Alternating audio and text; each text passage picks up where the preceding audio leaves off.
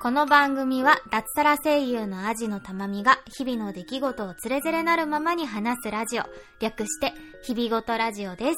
こんにちは、アジのたまみです。えー、この日々ごとラジオという番組、なんとついに1周年を迎えましたありがとうございますありがとうございます、本当に。え2019年の4月から始まった番組でして、まあ、厳密に言うとね、多分、あの、日にちで言うとちょっと違うんですけれども、4月の1週目の水曜日ということで、えー、この4月の1日を1周年ということにしました。本当にありがとうございます。で、今回で、ちょうどキリがいいんだよね、50回。途中ちょっとね、パソコンが壊れちゃったりして、えー、止まっちゃった時期とかもあったけど、その後バババってね、配信したりとかしてね。うーん、1年間で50本やってこれて本当に良かったなと思っています。これもね、みんな聞いてね、いろいろハッシュタグだったり、お便りとかで反応くださる皆さんのおかげで、えー、楽しく1年間続けてくることができました。本当にありがとうございます。というわけでね、せっかく1周年を迎えるということでね、ちょっといろいろ今回やってみたことがあるので、今日はその話と、そして1周年記念で、え、質問会を取るっていうことをしたので、えっ、と、その質問に、皆さんから送っていただいた質問に今日は答えていきたいと思います。そう、たくさんね、ご質問いただいて、ほんとご協力いただいた皆さん、ありがとうございました。多分ね、これ今日は30分に収まらないから前後編になると思います。うん、ちょっと質問ね、一問一答で答えようと思ってたんだけど、ちょっとそんな一問一答とかじゃない 感じだなと思って結構しっかり答えていきたいと思っていますので、どうぞお付き合いください。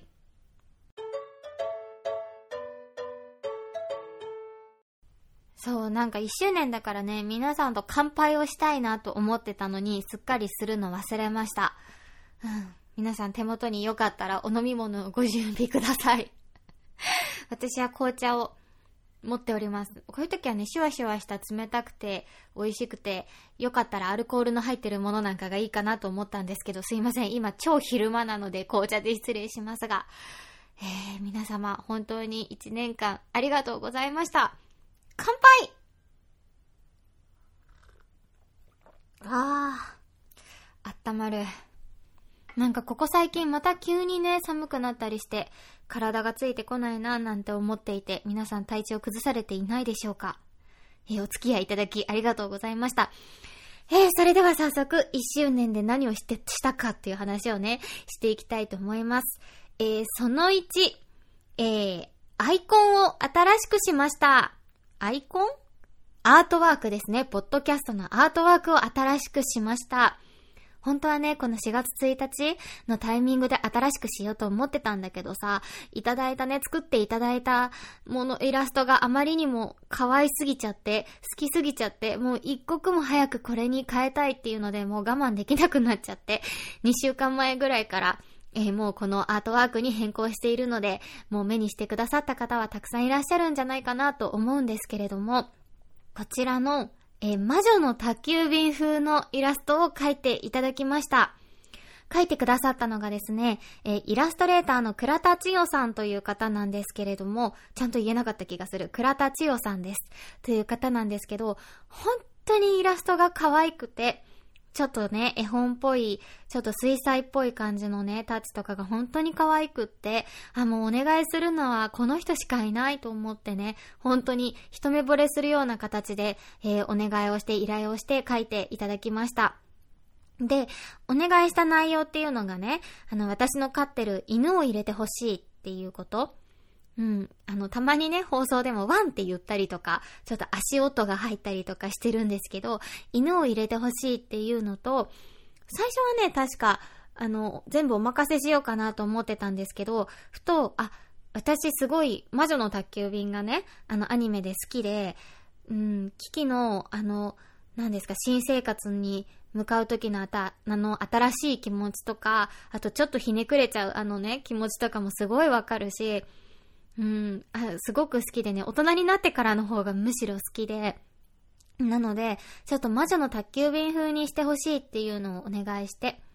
で、えっ、と、自分の写真と、あと犬の写真を送りまして、えー、それで書いて、それを見なが、見て参考にしてっていう形で書いていただきました。まあ、めちゃめちゃ美化して可愛くは書いてくださってるんですけど、なんとなくのね、髪型とか雰囲気とかはね、あの、残ってるかなっていうので、本当に可愛く書いていただいて感謝してます。で、えっと、その写真でね、多分私がしてたピアスとかね、すごい気に入っていつもつけてるピアスなんですけど、をちゃんと書いてくださったりとか、あと、キキがね、なんか、キキ風っていうか、あの、魔女の宅急便風って言った時に、あんまりそれぐらいしか言わなかったんですよ。なんですけど、なんかこう、キキのリボンをね、ちょっとスカーフみたいな形にしてくれて、で、犬もお揃いのスカーフしてたりとか、なんだろう、なんか、あの、魔女の宅急便だっていうのはわかる雰囲気そのままで、ちょっと大人な感じにしてくださってて、痛いじゃないですか。30代の私がさ、頭にリボンつけてるね、アートワークだとちょっと痛いかなと思ってたんで、それをね、ちゃんとこう大人なスカーフにしてくださって、ねえ、嬉しいなと思って。で、犬もね、結構似ててね。で、本当にうちの犬、あんな感じのサイズ感なんですよ、私に対して。あれぐらいの大きさで結構大きくて、で、本当にね、ああやって膝に乗って邪魔して、ね、あの、座ってることとかも多くて、仕事してる時とかも、この収録してる時とかも、実はああやって膝の上に乗ってることもたまにあってね。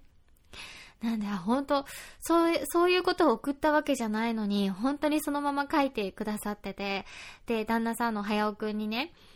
あの、見て見て、これで書いてもらったんだよって見せたら、うわ、犬の邪魔の仕方がそのまんまじゃんって言って、イラストでもこの犬邪魔してんじゃんって言って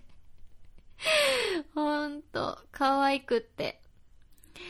本当に嬉しいです。あと、ラジオからこう、日々ごとラジオがこう、流れてる感じに見えたりとか、もう控えめに言ってもほんと最高だなと思って。本当にありがとうございます。こんなに素敵に書いていただいて。最初はね、だから、うん、ゆくゆくステッカーも作りたいなぐらいの感じだったんだけど、届いたイラストを見た瞬間に、これは絶対作ると思って。なんか人に配るとか以前に私がこの柄のステッカーが欲しいと思って、もう即座に、ね、完成して発注をしたっていう感じに なりました。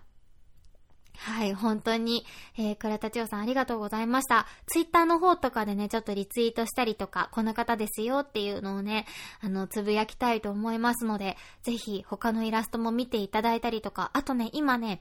夫婦間の業務連絡スタンプっていうすごい可愛いスタンプをね、あのー、発売されているので、そちらもぜひチェックしていただけたらなって思います。ね、いつかね、日々ごとラジオもああやって LINE スタンプ作りたいなと思って。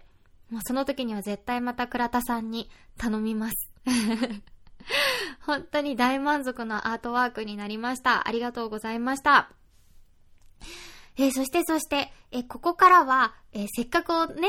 あの、ステッカーも作りましたので、それを皆さんにお届けしたいということで、えキャンペーンを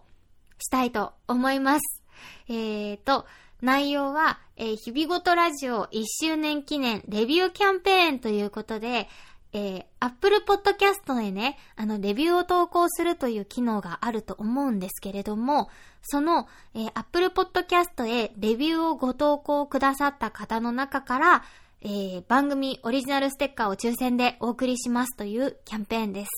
まあ、あの、件数によってはね、あの、皆さんにお送りできるかなと思っているんですけど、これをね、あの、ちょっと3月の何日だっけ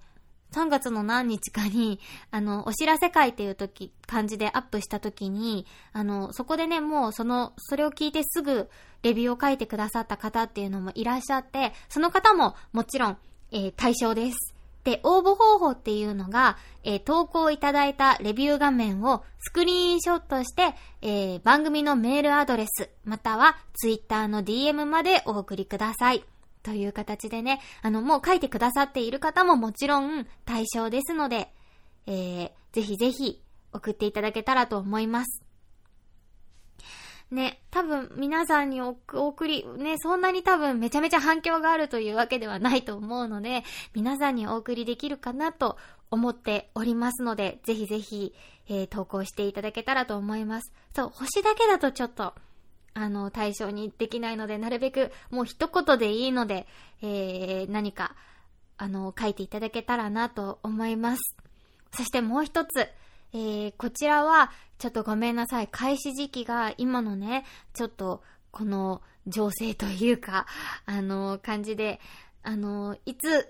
開始できるかっていうのが今明言できない状態ではあるんですけれども、えー、僕と握手、私から直接ステッカーをもらおうということで、えこれはね、コロナが落ち着き次第になります。えー、旦那さんのね、お店が、早くのお店が都内某所にありまして、えー、私もね、あの、毎日ではないんですけれども、えー、お手伝いをしているので、ぜひ、お店に来てステッカーをもらおうというね、キャンペーンをしたいと思います。これは本当にコロナが落ち着き次第になると思うので、また番組でもお話ししますが、えっと、ここですっていうのは番組内では言わないので、あの、ぜひ DM とかでね、あの、お問い合わせいただいて、えっと、ここですよっていうのをお知らせするので、ぜひそれで来ていただくという形にしようかなと思ってます。さすがにね、公共の場で言うのは怖いので、ちょっとやりとりをして、あの、お店を教え、あの、お伝えさせていただいて、それで、あの、来ていただくっていう形にしようかなと思ってます。それにね、毎日出てるわけじゃないので、早尾くんはいるけど私がいない時もあるのでね。まあ、この辺はちょっとまたおいおいお伝えしようと思います。ぜひぜひ、あの、お会いしてステッカーをね、お渡しできたらなと思っております。はい。というわけで、えー、1周年記念のレビューキャンペーンをやらせていただこうと思っておりますので、ぜひ皆様、ふるってご参加いただけたらと思います。どうぞよろしくお願いします。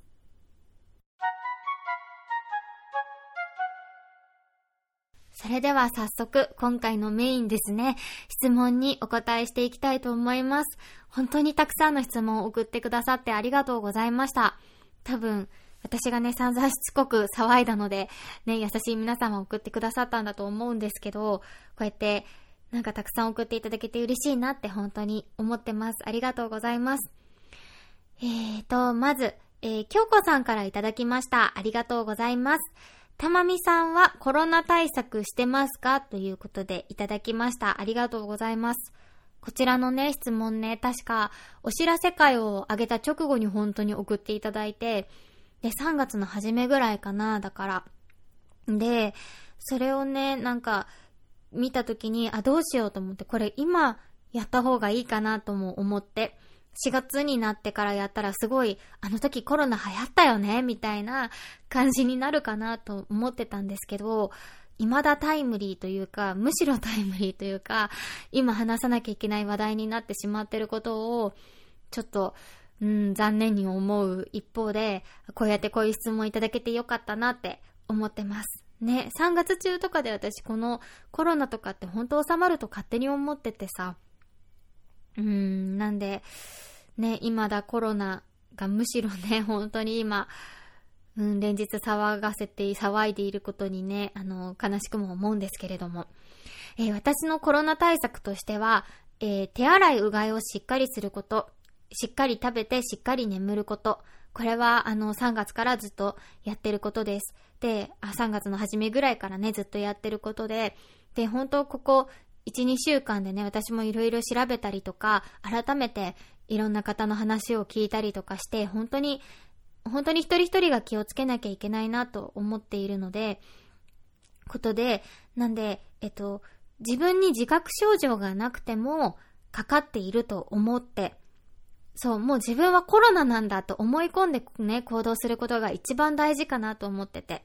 なんかよく、こう、言うじゃないですか。ツイッターとかで本当によく見るんですけど、空港のね、検疫が本当にザルみたいだった。本当にあんなんじゃコロナの人いたって見つけらんないよ、みたいな人とか、あと検査して欲しかったのに全然検査もしてくれなかったっていう人とかね、たくさんいるんですけど、もう、そうじゃないんだと。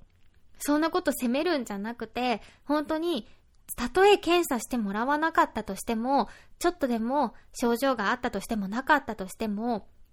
そう、もうね、コロナってね、あの、無症状でなってる人もたくさんいるっていうので、もう自分はコロナなんだと思い込んで一人一人が行動すること、もうこれしかないなっていうふうに最近では思ってます。なので、人の多いところには行かない。で、電車に乗るときは、電車の中では絶対におしゃべりはしない。うん、も、もちろんマスクもしますけど、おしゃべりをしないこと。誰かと一緒に乗ってても。うん、なるべく釣り革とかも触らないで済むなら触らない。あと、ご飯を人と食べるときには、えっと、外とかでですね、もう家族はしょうがないと思うんですけど、こんだけ濃厚接触しちゃってたら、家族以外の人と一緒にご飯を食べるときは、ご飯を食べてる間は喋らない。うん、喋るときは、えっと、ちゃんとマスクをした状態である程度の距離をとって話をする。っていうことを心がけてます。本当に一人一人が自分がコロナだと思って行動することでしかね、あのうん、感染は防げないんじゃないかなと思ってます。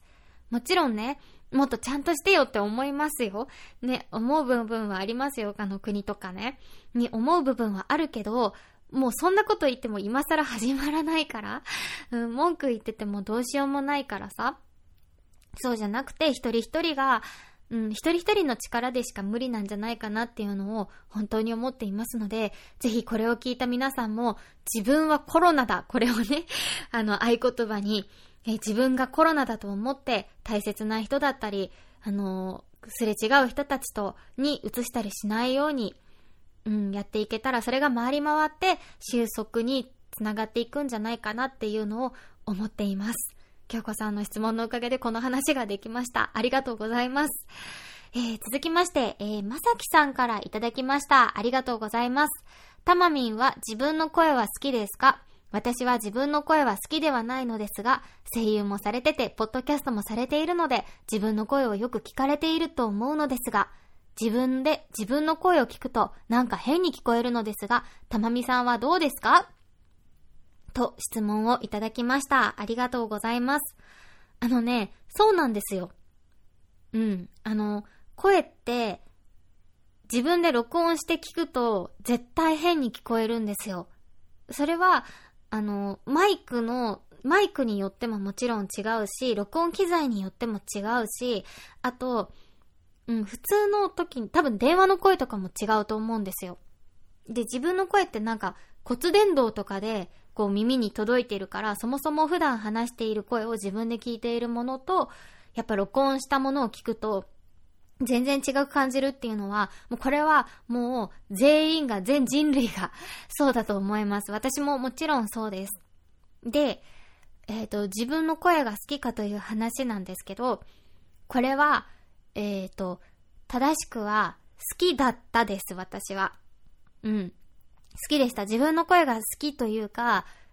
うん、好きっていうか、自分いい声だと思ってて、思ってた時があって そう、自分いい声だわって思ってた時期があって、だからこそ、こんな仕事に就こうと思い上がったわけなんですけど、自分いい声だから、こういう仕事したいと思って、こうやり始めて、勉強してやり始めたわけなんですけど、いや、あのね、も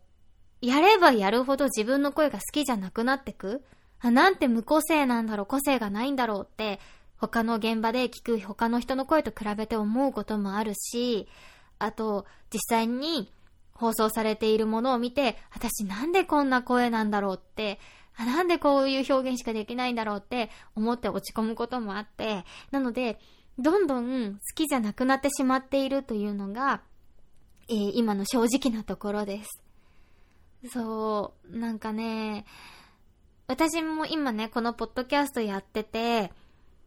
あの、なるべく地声で話そうと思ってるんですよ。なんかお仕事用に作った声とかじゃなくて、本当になるべく普段友達と喋ってる声とかと同じように喋ろうと思ってて。思ってるだけでもしかしたら多分、やっぱ一人で喋ってるからさ、あの、厳密には違うとは思うんだけど、なるべく地声で話そうと思ってて、で、私も今も自分の個性のある声だったり、あ、この声がいいんだなって思える声を探そうと思ってる最中です。はい、という感じです。うん、まさきさんはなんで好きじゃないんだろう？どの辺が好きじゃないんだろうまあ私も好きじゃないって 言ってる手前あれなんですけど、じゃあなんかどうしたらいいんだろうね。私もね、だから同じ悩みを抱えてる感じなんだけど、うーん、じゃあこれでもし、いや、たまみさんの声好きですよってもし言ってくれる人がね、いたら好きになるのかって言ったら、うーん、どうだろうなと思ったりして。なんか、あのー、誰だっけな、 BEYOOOOONDS のアイドルの子で、あれ、平井美葉ちゃんかな？誰かが、もう自分の声が好きじゃなくてっていう話を知ってて、で、でも、ファンの人とかが、いや、あの、声好きだよって言ってくれたのを聞いて、自分の声が、あ、これでいいんだ、好きになって思って好きになりましたって話を、なんか雑誌のインタビューかなんかでしててね、ビヨーンズの子が。誰だったかな？忘れちゃった。みおちゃんだった気がするな。で、それを見てね、うー、あ、じゃあ周りが好きって言ってくれたら私、好きになれるのかなって考えてるんですけど、多分、それじゃあ好きにはなれないんですよね。ありがとう、嬉しいとは思うけど、うーん、好きになれないんじゃないかな。好きになれないっていうか、それでいいんだとは思えないって感じかな。正しくは。うーん、と思います。まさきさんはどうなんだろうな。ね、まさきさんの声聞いたことないから何とも言えないんですけども。うん、でも好きになれた方がきっと人生楽しいですよね。だし、うん、自分が思ってるほど周りはあんまり気にしてないみたいなことって ありますもんね。うん。でも私もね、ポッドキャストを通して自分の声っていうのを多分見つめ直してる最中なんだと思います。まさきさんありがとうございます。答えになってるかな？ちょっとお茶を飲みます。はあ、さて、えー、続きまして、リコさんからいただきました。ありがとうございます。えー、好きな YouTuber さんはいますか？ということで、ご質問をいただきました。えー、これは、います。なんかさ、最近、うん、テレビつけても、コロナの話ばっかりでね、ちょっと気がめいるような話ばっかりで、で、かといってなんかすごい大切な情報があるかっていうよりも感染がここで広がった、ここで広がったみたいな、なんかこう不安を煽るようなニュースが多かったりとかして、ちょっとテレビ見るのがね、辛くなっちゃって。なんで最近 YouTube ばっかり本当に見てるんですけど、私が YouTube を見始めたのは、なんか YouTuber ってさ、なんか、メントスをコーラに入れてなんか溢れさせてるみたいなイメージがあって、あとめちゃめちゃなんか、すごいいっぱい物を買って、なんか普通の人ができないことをやって、わーみたいなイメージがあったんですよ。で、そのイメージが変わったのが、いつぐらいかな ?3 年ぐらい前かな ?3、4年前だったと思うんですけど、え私ディズニーシーの音楽を YouTube で聴くのがすごい好きで、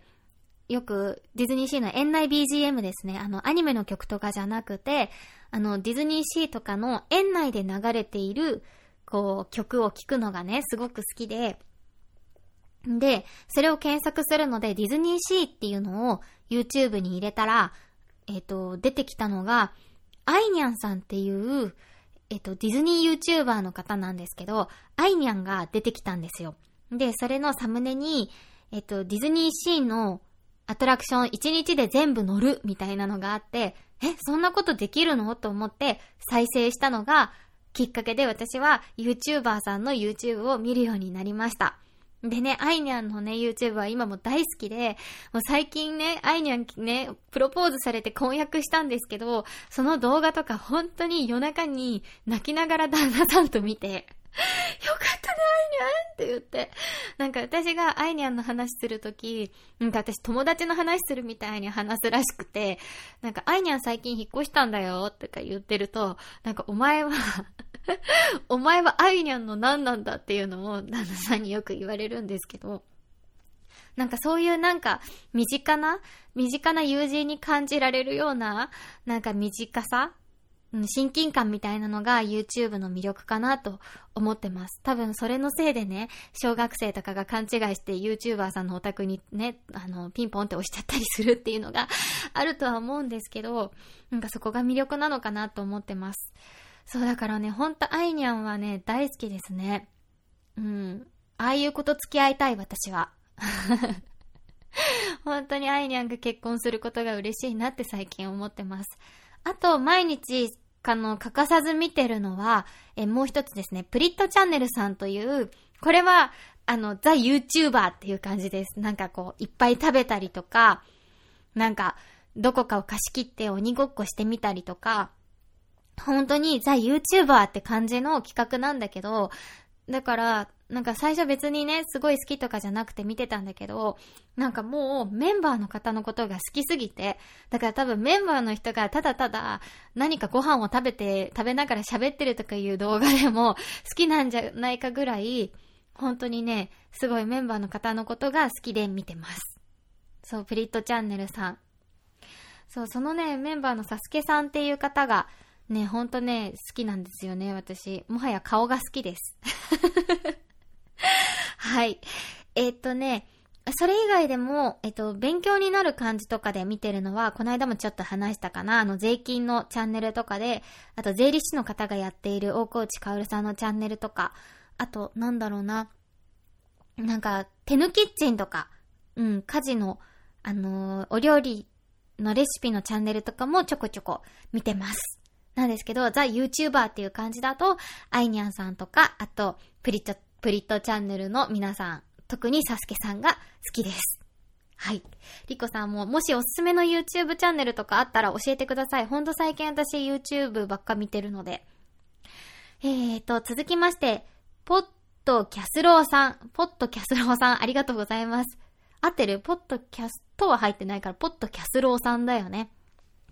ありがとうございます。えー、こんばんは、ポッドキャスローです。いつも楽しく拝聴しております。ありがとうございます。えー、声のお仕事をされていると、きっと正しい日本語の使い方など気を使われる機会たくさんあるのではないかと思います。そこで質問です。声のお仕事をされるようになってから、日本語の使い方で気をつけられていることとか、えー、目、目から鱗な話とかあれば教えていただきたいです。これからも応援しております。ありがとうございます。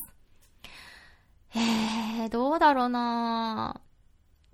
気にしてるかな正直、あの、台本があるようなセリフのお仕事の時は、そんなに気にしてないです。台本通りにお芝居することとか、成立させることとかの方が気にしてて、うん、日本語の使い方とかはあんまり気にしてはないです。ナレーションのお仕事の時は結構気にしてはいるんですけど、正直、明らかにおかしい日本語だったり、妙に長くて意味が通じにくいなっていう日本語の時もあるんですけど、やっぱりそこはクライアントさんの意向というか、そのままやらないとね、いけないから、なんとか読み方、うん、ちょっと間の開け方とかで、調整してなんとか成立させるように頑張ったりっていうのはしています。うん、でも、なんだろ